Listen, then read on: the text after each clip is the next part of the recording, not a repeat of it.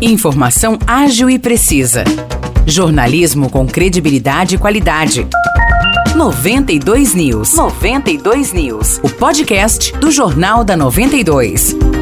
Olá, eu sou Morris Projan e a partir de agora você fica bem informado sobre as principais notícias do dia em nossa cidade e região. No episódio 552 do podcast 92 News, você confere.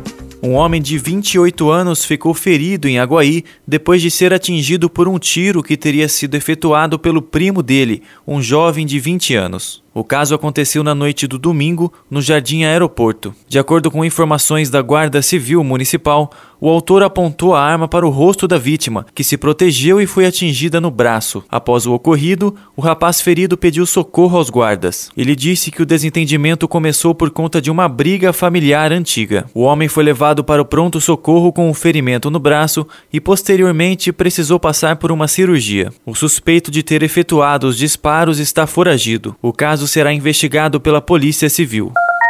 Vereadores de São João da Boa Vista formarão uma comissão para buscar soluções sobre a falta de medicamentos básicos na rede municipal de saúde. A iniciativa partiu do vereador Eldres Muniz, que propôs que a comissão seja formada por um representante de cada partido político que tenha representatividade na Câmara. A falta de medicamentos básicos como dipirona e omeprazol nos postos de saúde e na UPA é uma reclamação constante da população sanjoanense. O Departamento Municipal de Saúde alega que a responsabilidade pela distribuição é do governo do estado de São são Paulo, que, por sua vez, argumenta que tem encontrado dificuldades com fornecedores. O governo estadual aponta que está faltando matéria-prima para a fabricação dos medicamentos. A administração estadual afirma também que remédios para doenças mais graves são comprados pelo governo federal, que também alega que enfrenta problemas com a falta de matéria-prima. Ou seja, a questão passa por várias esferas do poder. Diante desse impasse, o vereador Eldres Muniz opinou que a Câmara Municipal deve se movimentar de forma mais incisiva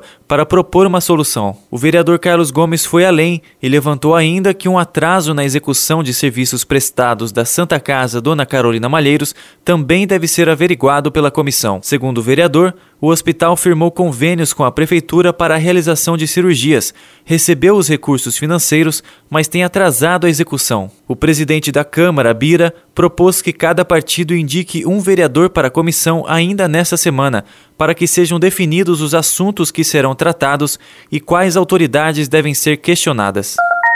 São João da Boa Vista inaugura hoje o Centro de Atendimento Educacional Especial, localizado na Avenida Rodrigues Alves, número 533, próximo ao SIC. O novo espaço foi alugado pelo Departamento de Educação para atender alunos com necessidades especiais matriculados na rede municipal. A repartição leva o nome de Jussara Calvente Sebila, servidora pública que faleceu em 2021, vítima da pandemia da Covid-19. Segundo o Departamento de Educação, especialistas na área de educação especial sugeriram a centralização dessas atividades em um só lugar. A localização também buscou favorecer o transporte dos alunos, que será oferecido de forma gratuita. O Centro de Atendimento Educacional Especial contará com psicólogos, psicomotricistas, assistente social, merendeira, auxiliar de escritório, além de intérpretes de braille e libras. O centro também possui equipamentos de tecnologia da informação e comunicação e tecnologia assistiva. Foram adquiridos com recursos da prefeitura três kits no valor de cerca de 45 mil reais cada um, com equipamentos digitais que, segundo o Departamento de Educação, irão auxiliar no aprendizado dos alunos.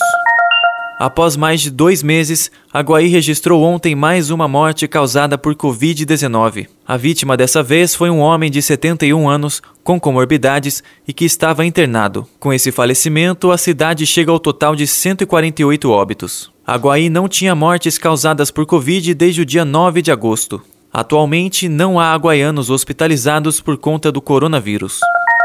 Águas da Prata realiza hoje mais uma edição da Master Feira. O evento acontece na Praça da Bandeira a partir das seis e meia da tarde. A feira conta com diversas atrações gastronômicas e culturais e terá a apresentação de Marielle Show. A organização ainda promete algumas surpresas por ocasião da campanha Outubro Rosa. Os destaques de hoje ficam por aqui. Valeu e até o próximo episódio do nosso podcast. Para mais notícias de São João da Boa Vista e região, acesse 92fm São João.com.br ou siga 92fm São João nas redes sociais. 92